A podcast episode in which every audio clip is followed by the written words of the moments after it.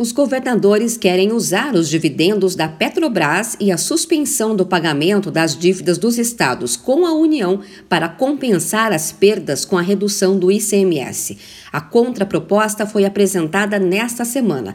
O presidente do Senado, Rodrigo Pacheco, recebeu os chefes dos estados para discutir o PLP 18, que limita a cobrança do imposto em 17% sobre combustíveis, energia e outros setores.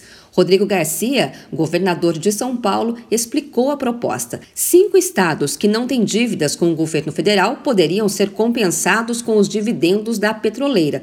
Outros 22 estados seriam beneficiados com a suspensão das dívidas. É a política liberal clássica, vai nas refinarias e controle os preços com subsídio direto e transparente no orçamento, faça isso com seu lucro da Petrobras, compense os estados menores que não têm dívidas com pagamento também desses lucros da Petrobras e os maiores estados, você pode suspender o pagamento da dívida. A suspensão do pagamento da dívida é a melhor solução fiscal para o Brasil, porque você não perdoa, você muda o processo de pagamento e essa dívida continua no estoque. O senador Fernando Bezerra Coelho, que é relator do projeto de lei que limita o ICMS, se reuniu com os secretários de Fazenda para discutir o assunto. A proposta já foi aprovada na Câmara e agora falta o Senado.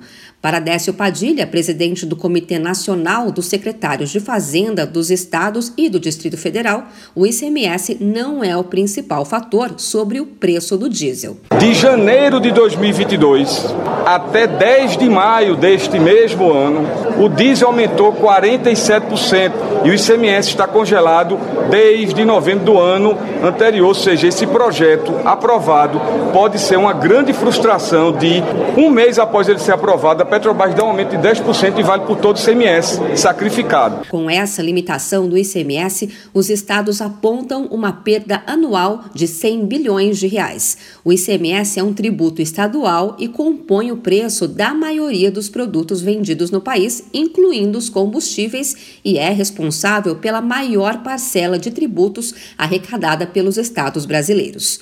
De São Paulo, Luciane Iuri.